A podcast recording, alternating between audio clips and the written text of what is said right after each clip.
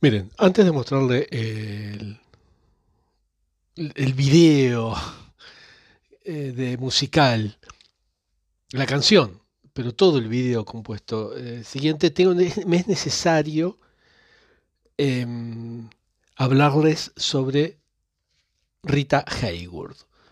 Algunos de ustedes la conocerán, otros no. No creo que haya alguien que no la conozca. Realmente no creo, pero bueno. Primero, quisiera decir el nombre de ella. ¿Por qué? ¿Por qué quisiera decir el nombre de ella? Cuando uno tiene enfrente a una persona, esto es automático, lo hacemos todos.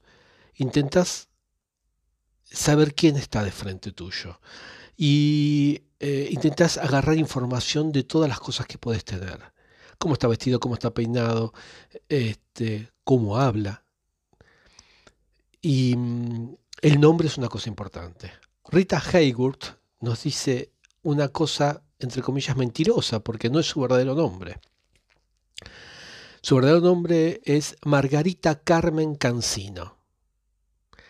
Si ustedes están frente a una persona que se llama Margarita Carmen Cancino, no es lo mismo que se llamaría Rita Hayworth, ¿no? O sea, tiene otro origen, eh, en vez de norteamericana, española. Eh, el nombre, bueno, los padres eran españoles. No quiero hablar mucho de la biografía de ella, es interesantísima. En otro momento les voy a hablar porque eh, en realidad me quiero concentrar en una película particularmente de ella. Pero todas estas cosas son necesarias. Em, hay unos.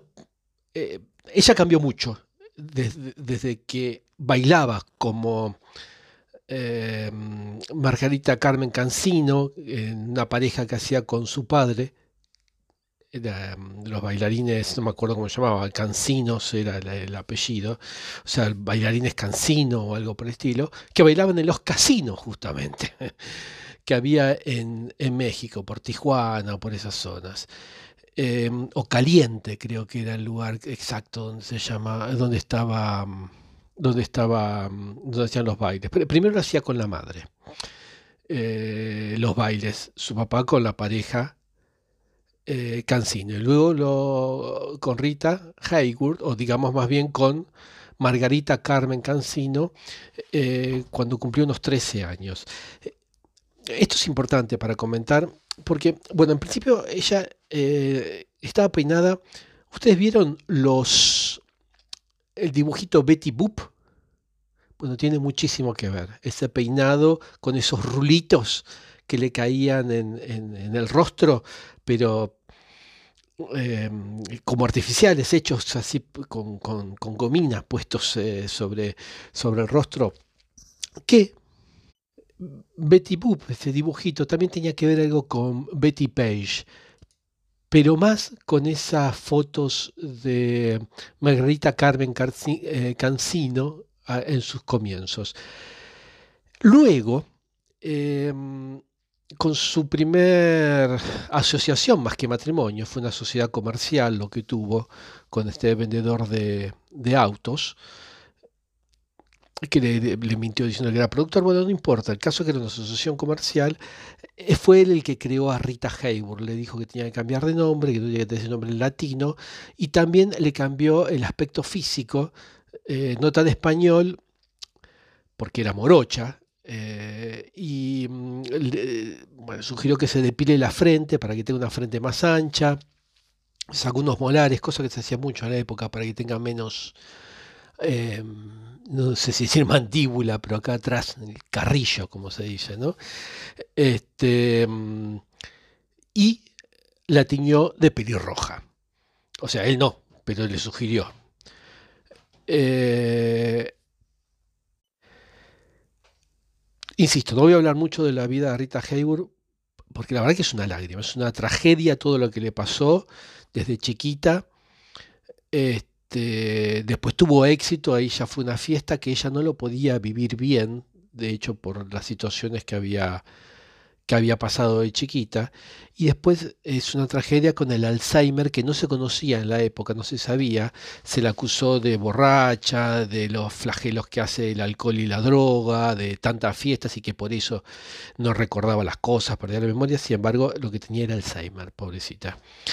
Em, en lo que se llama la decadencia de Rita Hayworth, que no era tal, era, bueno, decadencia en todo caso en cuanto a salud. Em, pero yo quisiera hablar de una, película que, bueno, cuando uno ve o lee, los norteamericanos la llaman Gilda, pero para nosotros es muy difícil eh, de no llamarla Gilda. Es una película muy importante, muy importante, porque marca un punto de inflexión no solo en la vida de Rita Hayworth, sino en el cine y en eh, lo que se llama la femme fatal. Allí, cuando hace esta película, Rita Hayworth era una superstar, era muy famosa. Pero esto la eleva, la dispara al nivel de diosa absoluta. A partir de ahí, ella estableció el canon de qué tiene, cómo tiene que ser una femme fatal. Hace poco hablaba de, hace poco, al principio del audio hablaba de Betty Page. Eh, hubo antes, eh, en la Belle Époque, una mm, otra española que también se peinaba como, como Betty Boop de alguna forma, pero em, se llamaba la Bella Otero. Era española, Carolina Otero. Estoy hablando de memoria, mm, de una biografía que leí hace por lo menos 20 años. Em, ella marcaba también, la Bella Otero, marcaba los cánones de belleza de la época y que era una femme fatal, pero en la época no existía todavía esto de femme fatal. Empezó a existir con Rita Hayworth. Una... Aparte, bueno, fue la femme fatal em, arquetípica, lo que hasta el día de hoy sigue siendo, em, es una mujer eh, que cautiva a, todos los hombres. Dentro de Gilda se puede decir, hay, hay muchos puntos importantes, pero hay un momento, un momento en el cual explota todo y es cuando hace eh, el baile, cuando Rita Hayworth hace el baile eh, en, Gilda. Em, hay muchísimas cosas que voy a comentar de esto, pero antes, es decir, cuando piensen que ella eh, no tuvo infancia por las clases de baile, el abuelo era mm, profesor de baile, el padre bailaba y era también su profesor, durísimo, durísimo, y entre otras cosas, le robó la infancia a Rita Hayworth, haciéndola em, bueno, trabajar por las noches, pero durante el día practicar. Hay otro detalle, ¿eh? cuando yo digo le robó la infancia, hay otros, otros delitos que cometió el padre con Rita Hayworth, de lo cual, como no es el audio ahora, no voy a hablar del tema. Em, ya se imaginarán. Em, quería hablar de el baile de Rita Hayworth en Gilda, o Gilda, como quieran decirlo, por mí es Gilda, este, cuando canta Échale la culpa a Maine. Put the blame on Maine. Em, este baile fue considerado incluso pornográfico en distintos países, fue prohibido por la iglesia y fue censurado en muchísimos, pero muchísimos países. Es el mejor striptease de toda la historia. Se van a sorprender cuando lo vean. ¿eh? Y, quería comentarles algunas, algunos detalles que no se les puede escapar. En principio, ¿qué estableció Rita Hayworth ahí como la fan fatal en ese baile? Bueno, primero esa música hiper seductora, esa música de jazz para hacer los striptease, que después siempre cuando se escucha esa música ya se imagina uno a la entrada de una fan fatal. Que finalmente es jazz solamente. Es simplemente eso. Em, entre paréntesis, a mí me parece increíble cuando la veo bailar y cantar. Bueno, no es ella la que canta. Eh, ella cantaba, pero en esta la voz que tiene ahí no es ella. Ahora, ahora voy a hablar del tema. Pero decía, cuando la veo bailar, me llama mucho la atención saber que hacía poco había tenido a su hija y que allí, bajo el vestido, tenía un corsé. Y ese vestido que usa eh, se inspira, o se inspiró, en un cuadro que se llama Madame X. Un, retrato que hizo levantó una polémica enorme en el siglo XIX. En realidad escandalizó a, a toda la sociedad, a todo el mundo, en la época, por su explícita sensualidad. Ese vestido, ahora voy a hablar un poquitito del cuadro si me permiten, pero fíjense, ese vestido muestra mucha piel y lo que no muestra lo deja perfectamente insinuado a través de un milímetro de tela. El cuerpo queda muy, muy, muy, muy insinuado a las formas femeninas, que en este caso podría ser como un violonchelo o como una, eh, un violincito, porque es más fino. El vestido este, como les decía, fue en el retrato de Madame X. Estoy hablando de fines de 1800, más o menos para tener una idea, 1884. El, el autor fue John Singer Sargent, como sargento, eh, que eh, en la época, en realidad fue uno de los más grandes retratistas de la historia de la pintura, pero en la época era considerado sí el mejor, digo, fines del siglo XIX. Lo que no cabe ninguna duda que en su época fue el más exitoso y el más aplaudido. Pero ojo, ¿eh? con esta obra no solo no fue aplaudido, fue todo lo contrario, abucheado, menospreciado. Miren, después bueno, el cuadro se lo vende, si no me equivoco, al Museo Metropolitano de Nueva York, no estoy seguro de esto. Este, pero el caso es que em, cuando lo, lo, hace, que estaba hablando de 1884, más o menos, ¿no? Lo presenta, tal vez lo hizo un poco antes, pero más o menos me acuerdo que esa es la fecha. Lo presenta en el Salón Oficial de París. Eh, bueno, habría que ver un poco, había, en ese momento había un, fuerte conflicto eh, entre los pintores porque estaba empezando el impresionismo. Yo vivo en lo que se llama el país de los impresionistas. Aquí, de aquí hasta Normandía, de donde vivo yo hasta Normandía, es donde estuvieron Monet, Manet, donde hicieron todos los cuadros eh, impresionistas. El, tema es que eh, la academia buscaba un arte más bien clásico y los impresionistas hacían otra cosa. Em, bueno, no sé si hablar tanto de las cuestiones, pues voy a ir por la rama de la rama de la rama. El tema es que lo que revolucionó realmente eh, de este cuadro no fue su técnica, sus formas de representación o, el uso del color, como lo que estaba pasando con el impresionismo de la época, que realmente eh, había una revolución en la pintura. El, el escándalo de esta obra va por otro lado. No es una revolución en la pintura, es por la obra en sí. En principio piensan que se llama Madame X.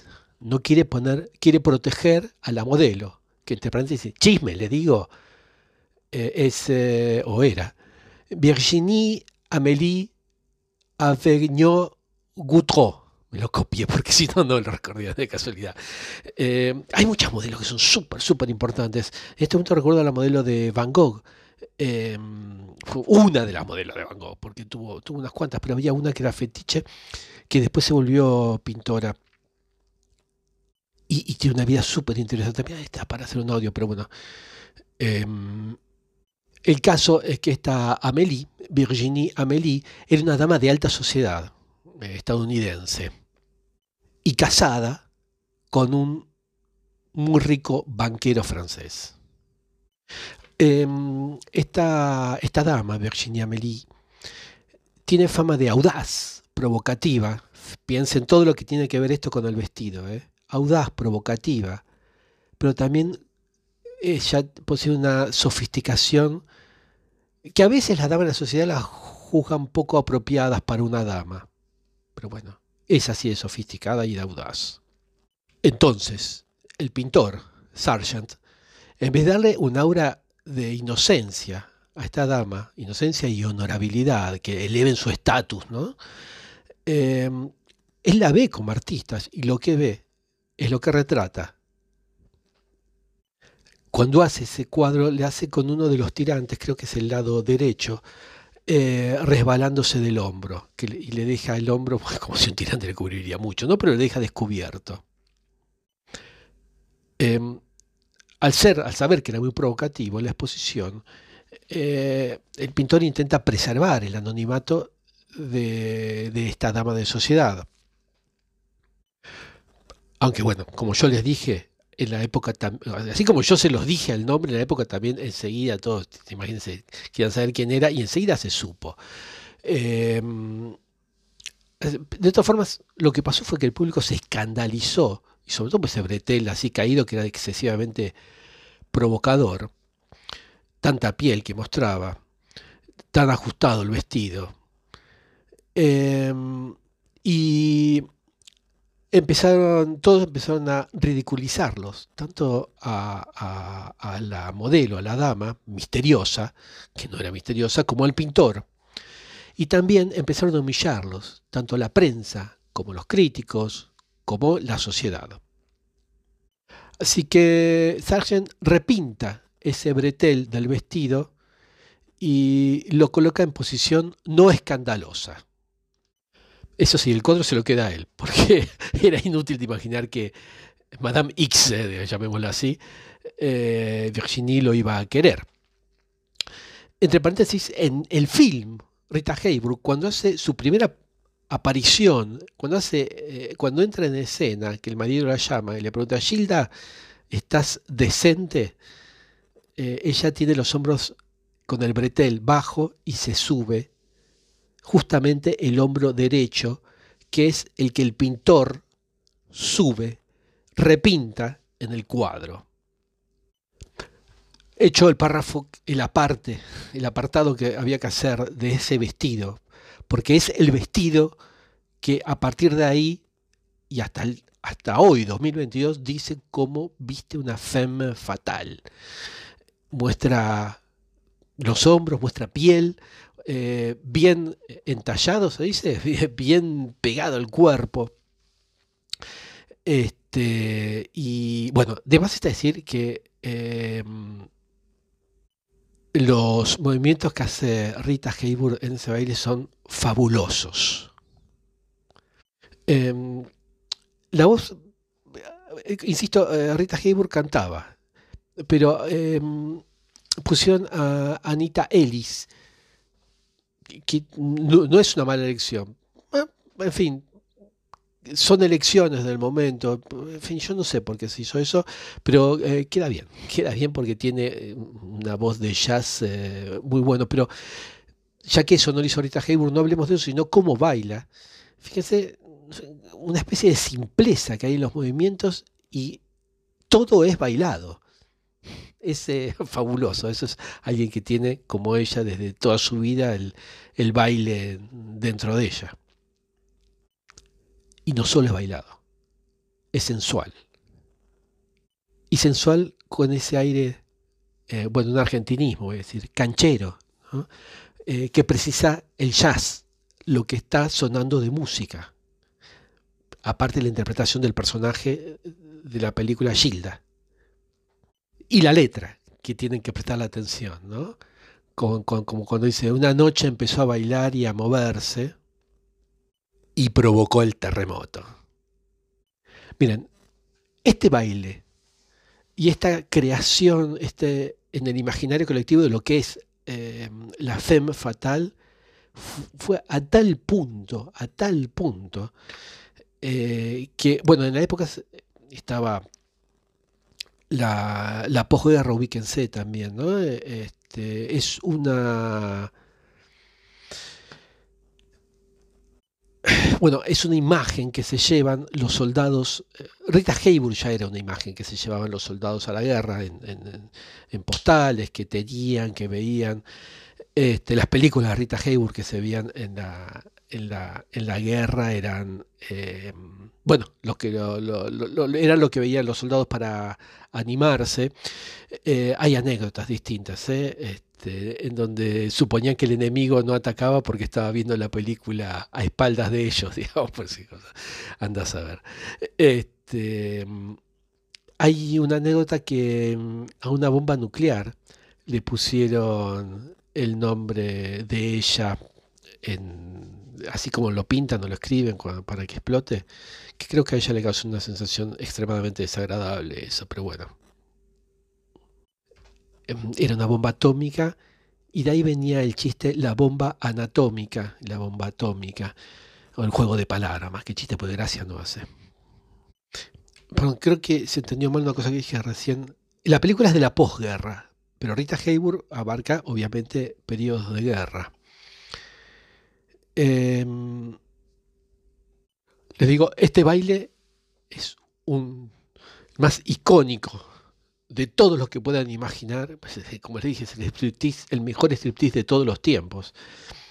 Solo se saca un guante, nada más.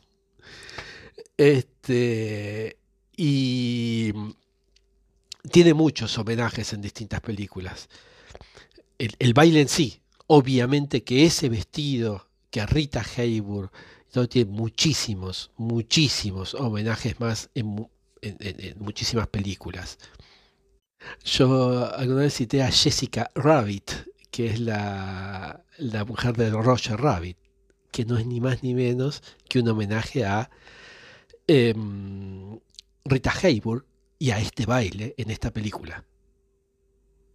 Hay otras canciones que hace Gilda, en, que hace Rita Hayworth en Gilda.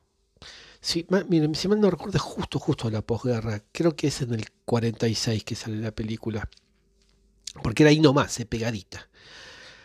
Decía hay otras canciones como Amado Mío, que seguramente la conocen, interpretada por Pink Martini. Qué versión alucinante la de Pink Martini.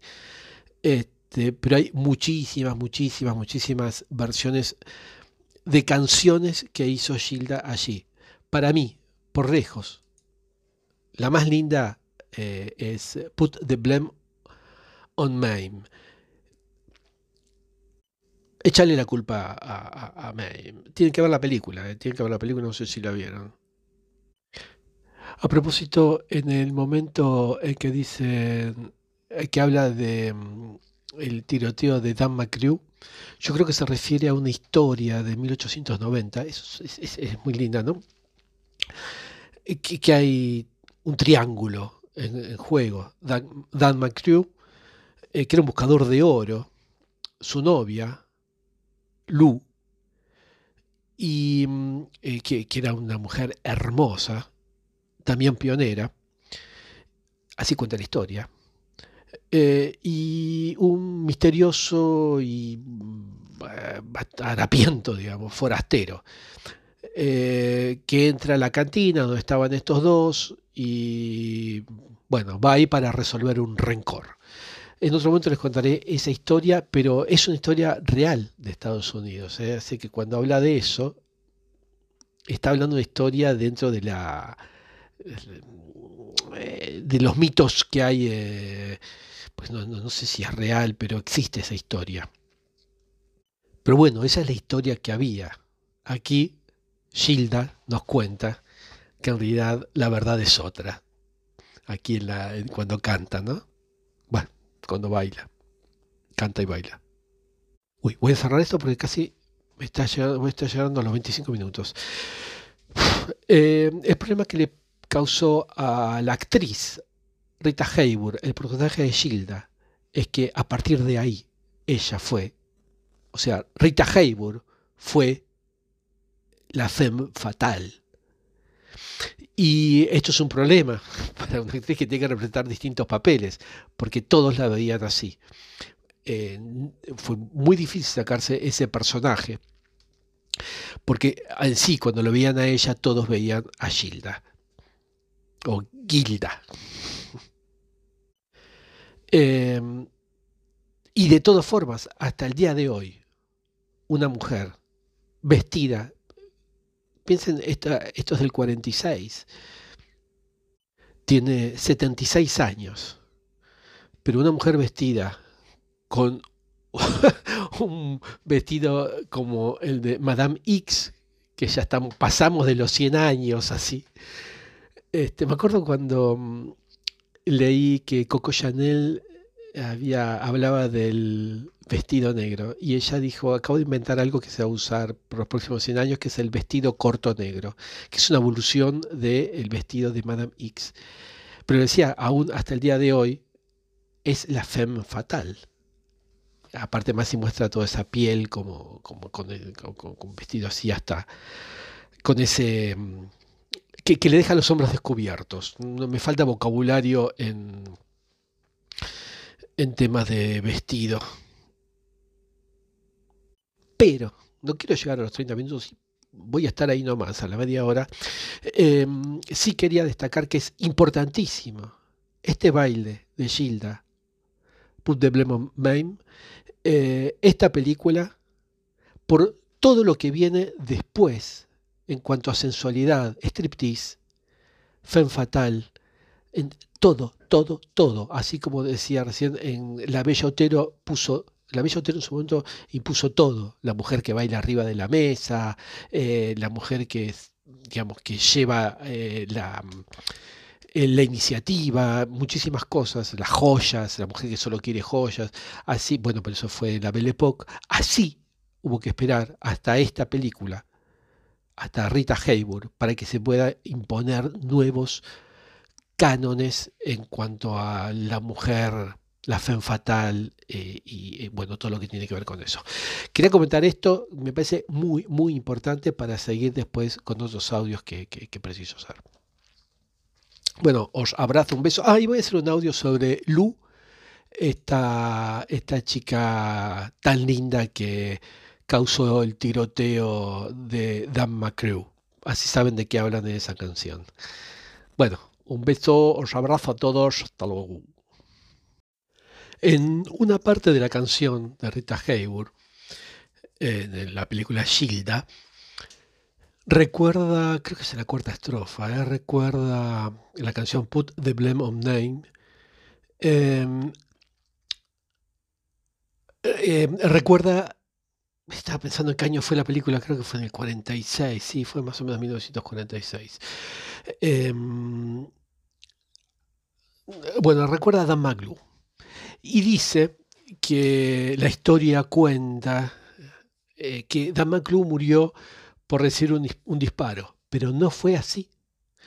Lo que lo mató fue el baile Hochiku, de un nombre del baile que no me acuerdo cómo, era, y habla de, bueno, de, una chica que era despampanante, que era, eh, era hermosa.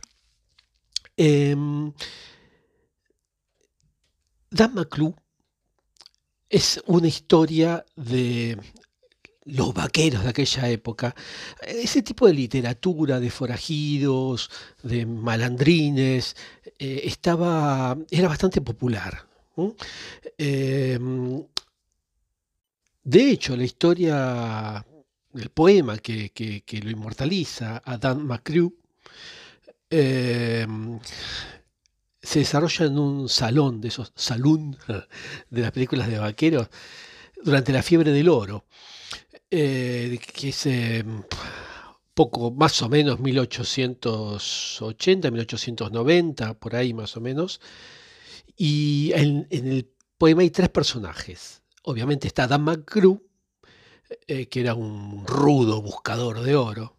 Está Lu, la hermosa novia de McGrew, que era, cuentan, una eh, formidable pionera, una hermosa pionera. Bueno, y un misterioso forastero que entra en la taberna,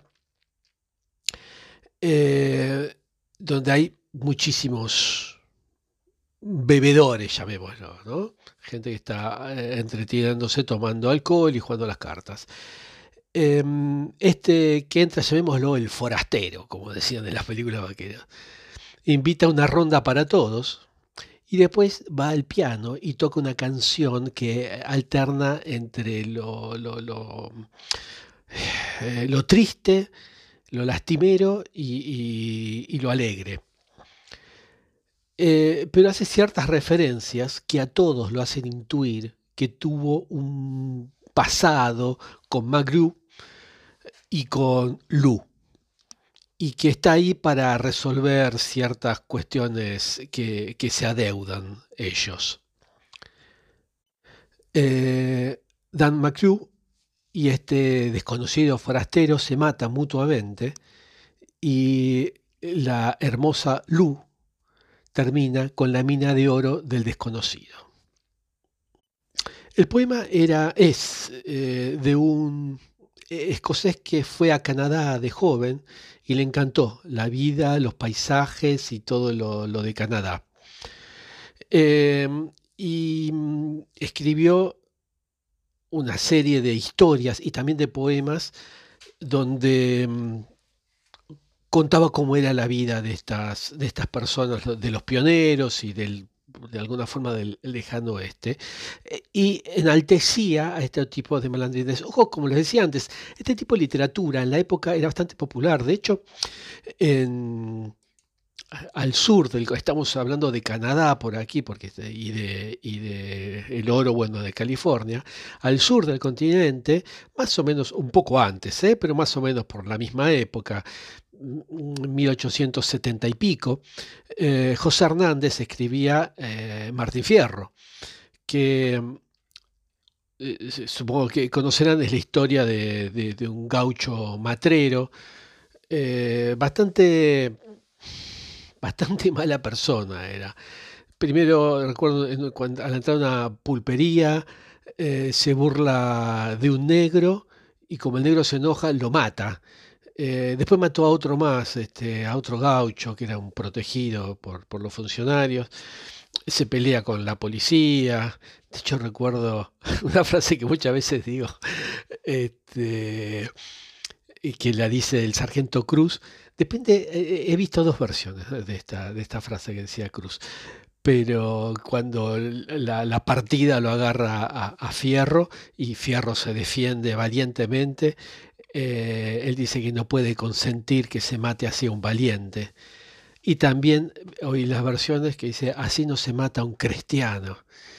Porque claro, en la época a un indio lo podía matar, de hecho se discutía la forma de, las mejores formas de matarlo, lo que sea, pero a un cristiano no, correspondía matarlo así, eh, como, como un perro entre muchos. Este, bueno, por lo que el tema es sin, hablar de, Martín Fierro, este, el tema es que había un tipo de literatura en la época que mm, se dedicaba a enaltecer este tipo de vidas marginales y de alguna forma presentársela a la gente, al, común general. Me pregunto yo si no era un poco como ahora que la literatura dentro de los films aparecen de los que transgreden la, transgreden la ley, aunque sean policías, los que consiguen su objetivo sin respetar eh, los códigos legales que corresponden. El tema es eh, obtener el objetivo. Bueno, de Dan McGrew hubo, aparte de este poemas e historias, hubo, el poema es muy, muy famoso en los Estados Unidos. ¿eh? Este, hubo también películas bastante viejas y algunas bastante recientes. Pero este personaje, Dan McGrew, existió, o en todo caso estuvo basado en una persona que existió que se llamó William Nelson McGrew. O sea, tenía el mismo apellido, solo le cambió el nombre. Dan no se molestó mucho ¿eh? para que la similitud con los personajes de la vida real eh, sea mera casualidad.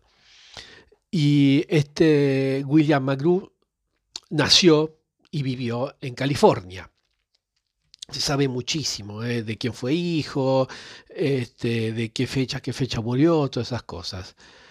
El apodo de este William Magru era peligroso Magru, dangerous Magru, de dangerous quedó en Dan. Eh, en inglés dangerous es peligroso.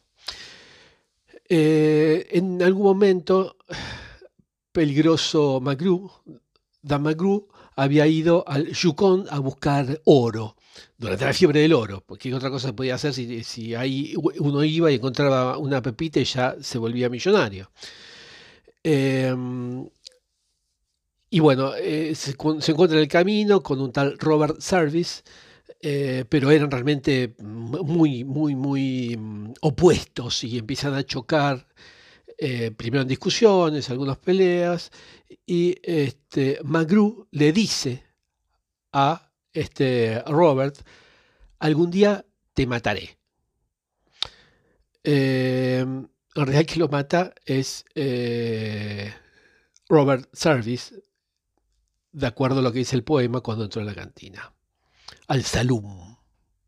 A mí me gusta del poema cómo en el verso inicial ya dan el tono perfecto de todo lo que, de, la tragedia que va a pasar. Miren, se los, se los leo traducido porque mi inglés, si lo leo en inglés, realmente no van a entender nada. Así que eh, dice, un grupo de, mm, bueno, bebedores, muchachos, muchachotes, no sé cómo decir, se divertía en el salón Malamute. O Malamut. Em, el chico que manejaba la, música, o la caja de música, no sé cómo se llama, eh, estaba tocando una melodía halftime. Al fondo de la barra, en una partida en solitario, estaba sentado Dan McGrew, y observando su suerte estaba su amor, la dama conocida como Lou. Ahora que la dama conocida que dicen que, era, que Lu eh, era tan, tan, tan linda, eh, les hago una pregunta. ¿Ustedes creen que nos parecemos a nuestro nombre? O sea, eh, que tenemos cara del nombre que llevamos. que, a ver, piensen en algún amigo o amiga. ¿Realmente tiene cara de ese nombre que, que tiene? Eh, o sea, bueno, claro, si van a pensar una cara bien estructurada, perfecta, y todo el nombre que les va a surgir es Gustavo, evidentemente. Pero si eh, piensen en otra persona, de pronto, si, si, piensen, a ver, qué sé yo, en Tadeo, ¿qué cara se les ocurre? Em, ¿Será verdad que la gente se parece a su nombre? Este tiene cara de Carlos, ella tiene cara de Cristina. Y es así hasta el punto tal que cuando ves a alguien puedes adivinar el nombre solo mirando su cara. Eh, si esta Lu era tan linda, cuando uno ve a una chica linda, ¿se llamará así o se llamará de otra forma? Miren, en 1900, eh, por 1900 que estoy diciendo, en el 2017, estamos la, eh, Dan McGrew es de fin de 1800, el verso se escribió a principios de 1900 y ahora lo llevo al 2017. Un equipo de académicos franco-israelíes se preguntaron esto, si tenemos, eh, si se parecen nuestras caras a nuestros nombres, o sea, si pueden saberse nuestros nombres por las caras que tenemos. Así que hicieron una investigación en HEC y una investigadora, eh, eh, la que firmó el, paper se llamaba Anne Lord Sayer, em, y presentaron caras a, bueno, voluntarios para que adivinaran el nombre. No voy a hablar mucho porque se va a prolongar, sino esto demasiado, de cómo fue el, el experimento hicieron ciertos retoques, ¿no? Porque para que el experimento fuera válido, eliminaron todos los nombres demasiado em, marcados socialmente. Yo qué sé, eh, Marie Aude, pues, estaba en francés, de donde lo saqué, ¿no? Pero por ejemplo, eh, María Luisa, no sé cuántos, esos compuestos y todas esas cosas, los eliminaron, la gente que se llamaba así no participaba. Y dejaron la foto de gente que tenga nombres eh, digamos, simples. Si ustedes ven a alguien, saben si se llama, por ejemplo, Kevin. Eh, claro, también está la franja de edad, ¿no? Porque uno lo ve y con la edad que tiene debe tener un nombre más bien antiguo o más bien moderno. Bueno, miren, em, el caso es que eh, pasó bastante por el, dependía del nombre, ¿no? El peor resultado fue el 25%. pero en general la gente acertó casi hasta el 40% de las veces. Y con ciertos nombres se acertaron el 80% de las veces. Eh, o sea, la conclusión era que sí nos parecemos a nuestro nombre, pero ¿por qué? ¿Por qué puede pasar esto? Pero me fui por las ramas, ¿no? Solamente quería mm, Después, después voy a hablar de eso, porque también está la otra posición, y es el panadero. ¿Tiene cara de panadero? El, eh, albañil, ¿tiene cara de albañil? El médico, ¿tiene cara de médico? Eh, bueno, pero lo dejo para, para otro podcast, para otro audio. Aquí quería hablar de ese tipo de literatura porque también hay otros tipos de literatura que ya se dejaron de usar, o en todo caso evolucionaron y se hacen de otra forma, como es el diario del viajero y esas cuestiones. Este, y quería comentar sobre este tipo de literatura que hoy en día es algo que nadie se va a poner a leer. Bueno, sí, alguno puede ser, pero en general la, gran mayoría no lee este tipo de literatura y quería comentarlo porque lo hace referencia en, la canción eh, Gilda. El primer Petite robe noire, o sea, pequeño vestido negro de eh, Gabriel Chanel, aparece en, el, en la revista Vogue en octubre de 1926, cuando Chanel diseñó este vestido, dijo que había creado que su creación duraría para siempre. Y, en realidad yo no sé si lo creó tanto Chanel se inspiró en otro, como todo, ¿no? Viene de otra cosa, que viene de otra, que viene de otra y que va evolucionando. Pero lo que sí hizo Chanel em, es que él hizo eh, muchas variaciones. Pero básicamente el vestido tenía mangas largas, y terminaba en las rodillas. Lo, la revista lo apodó el Ford de Chanel, por, por, la marca de vehículos Ford, ¿no? de autos, por el tema de, porque le parecía un vestido simple, práctico. No obstante, no obstante, hizo fue todo un escándalo cuando salió este vestido. En principio, por su talle corto, pero también por su color, que en la época estaba reservado a las viudas y al personal, a las mujeres domésticas. El vestido negro, llamado oficialmente LBD en inglés, Little Black Dress, se vuelve un símbolo de elegancia y de refinamiento. Y muchísimos modistas, eh, diseñadores de, ropa, se vuelven adeptos al Little Black Dress, al pequeño vestido, al, vestido corto negro. Por ejemplo, Givenchy, que viste a increíble Audrey Hepburn. Eh, por ejemplo, del film Diamantes sobre el canapé. Em, Audrey Hepburn, bueno, ya voy a hablar de Audrey Hepburn. También está Karl Lagerfeld,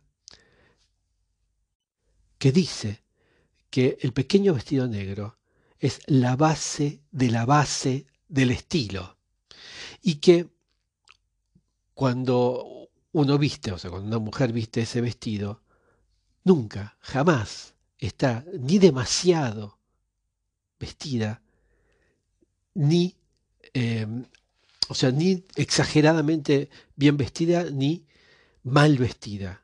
Es exacto como la viste el pequeño vestido negro. Incluso, ya como una anécdota, ¿no? que no es de, alta costura, pero la marca Petit Bateau también este, hace bastantes juegos con el, vestido corto negro. y bueno, muchísimas marcas de pret-à-porter. Miren, el vestido corto negro es eh, una vestimenta de culto, tanto por su simplicidad como por su elegancia. Es las dos cosas al mismo tiempo. Y fíjense cómo tenía razón Chanel, porque fue atravesando eh, distintas épocas, distintas situaciones que le pasó al mundo desde, miren, desde hace casi 100 años, dentro de tres años va a cumplir 100 años, y, está intacto. Eh, hay otros vestidos, como los decía del audio anterior, estilo Rita Hayworth, que son anteriores, que tienen muchísimo más de 100 años, y que para mí tienen absoluta actualidad. Pero este vestido corto negro fue adulado por los creadores, eh, por los aficionados a, ¿cómo sería? Por los fashion, fashionistas, por los que aficionados a la moda del mundo entero, desde que se lo creó. Pues sí. Y por lo que se lo adula es porque le da a cada mujer un poder, que es el de la polivalencia que, es que, tiene este vestido. Bueno, tal vez hay que tener una silueta sublime para tenerlo, ¿no? Pero yo no exageraría. Hay que, hay que estar más o menos normalita para usarlo. Y el vestido este, a partir de ahí, tiene la capacidad de adaptarse a todas las ocasiones, a todos los estilos eh, y, se vuelve el vestido lo que, lo que uno quiera. Para una salida a, caminar elegante, para una cena, para un almuerzo, se vuelve lo que uno quiera. Como les decía antes, eh, fue en 1926 que Gabrielle Chanel lanza la versión de Le Petit Robe Noir, pequeño vestido corto, y trabaja hace varias versiones, largo, corto, con cuello, con corsé. Y lo que trataba de hacer Chanel es sacarlo a este vestido, o sea, que no estaba tan entallado, que no mostraba tanto la silueta femenina, pero sí el vestido negro lo quiere sacar de ese lugar al que lo habían relegado de, eventos eh, funestos o fúnebres. Y, creo que lo consiguió, ¿eh? lo consiguió absolutamente, modernizándolo y volviéndolo atemporal y por supuesto extremadamente elegante. Y como les decía recién, bueno, no solo los que dije recién, ¿eh? hubo muchísimos otros creadores de ropa que, les encantó. Christian Dior, em, Yves Saint Laurent o Azedin Alaya. Este lo tuve que buscar porque no lo conocía.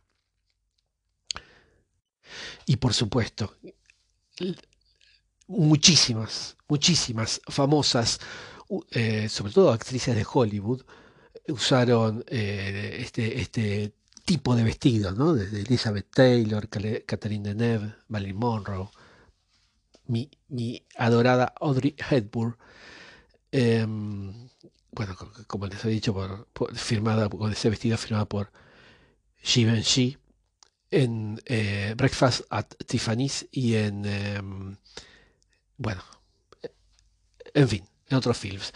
Em, también hay un dibujito animado que es eh, de donde salen muchísimas, muchísimas em, historias para contar, que es Betty Boop. Eh, la heroína Betty Boop tenía un vestido corto negro la tienen, ¿no? La del dibujito, si no, búsquenlo en Google y lo van a reconocer enseguida. Cómo me gustaba de chiquito ese dibujito. Bueno, hay muchísimo para contar de Betty Poop, porque vamos a pasar a Betty Page y otras cuestiones, pero ya queda para, para otro audio. Pero, como les decía, si estuvo en este vestido corto negro, estuvo en el cine, eh, obviamente en la moda, eh, estuvo en los cuadros y em, su aura de mito, eh, de mito intemporal, em, inspira a Guerlain, el perfumista, para hacer su perfume, su emblemático perfume, La Petite Robe Noire, que se la reedita, este perfume se lo vuelve a hacer todos los años. Así que el perfume, o sea, habría que ser como Marilyn, que se ponía solo Chanel número 5 para dormir, pero bueno, para salir o para una cena uno se puede poner el vestido corto negro y algunas gotitas de eh, el perfume de Guerlain, la, la Petite Robe Noire. Son ideas, son ideas. Yo creo que esta prolongación del éxito a través de los años, de las décadas, y vamos a llegar a, los 100 años, eh, del vestido negro corto, se, prolonga y continúa a través del tiempo por una razón muy simple. Es que se puede llevar prácticamente en casi cualquier ocasión y, y tolera todos los estilos. Se puede hacer el vestido en prácticamente todos los materiales textiles. Y agregaría también, hoy en día, para todas las morfologías. Es que no es un vestido, es un camaleón. Eh, se adapta a cada una, a cada mujer que, que lo usa y le esculpe el, el cuerpo. Esto es por el color y por una forma que tiene que le hace, bueno, resalta ciertas formas femeninas. Ahora más adelante hablo de esas cuestiones del vestido. No solamente las que tengan esa silueta eh, de avispa. Queda para el próximo audio entonces hablar unas cositas de talla y diseño me lo, me lo explicó un, un diseñador de ropa, que explicó bastantes detalles que desconocía de, los vestidos de las mujeres. Y este, una cosa también que oí de un diseñador de ropa que me quedó para toda vida y grabado para toda vida y con esto, con esto cierro porque es fundamental para que les quede también. Y es, me dijo, la elegancia no es solamente una forma de vestir, es una filosofía de vida es una actitud constante en la vida. Aunque te vistas, no importa qué cosa, tenés que tener esa filosofía de ser elegante. Me encantó. Espero que les haya gustado también.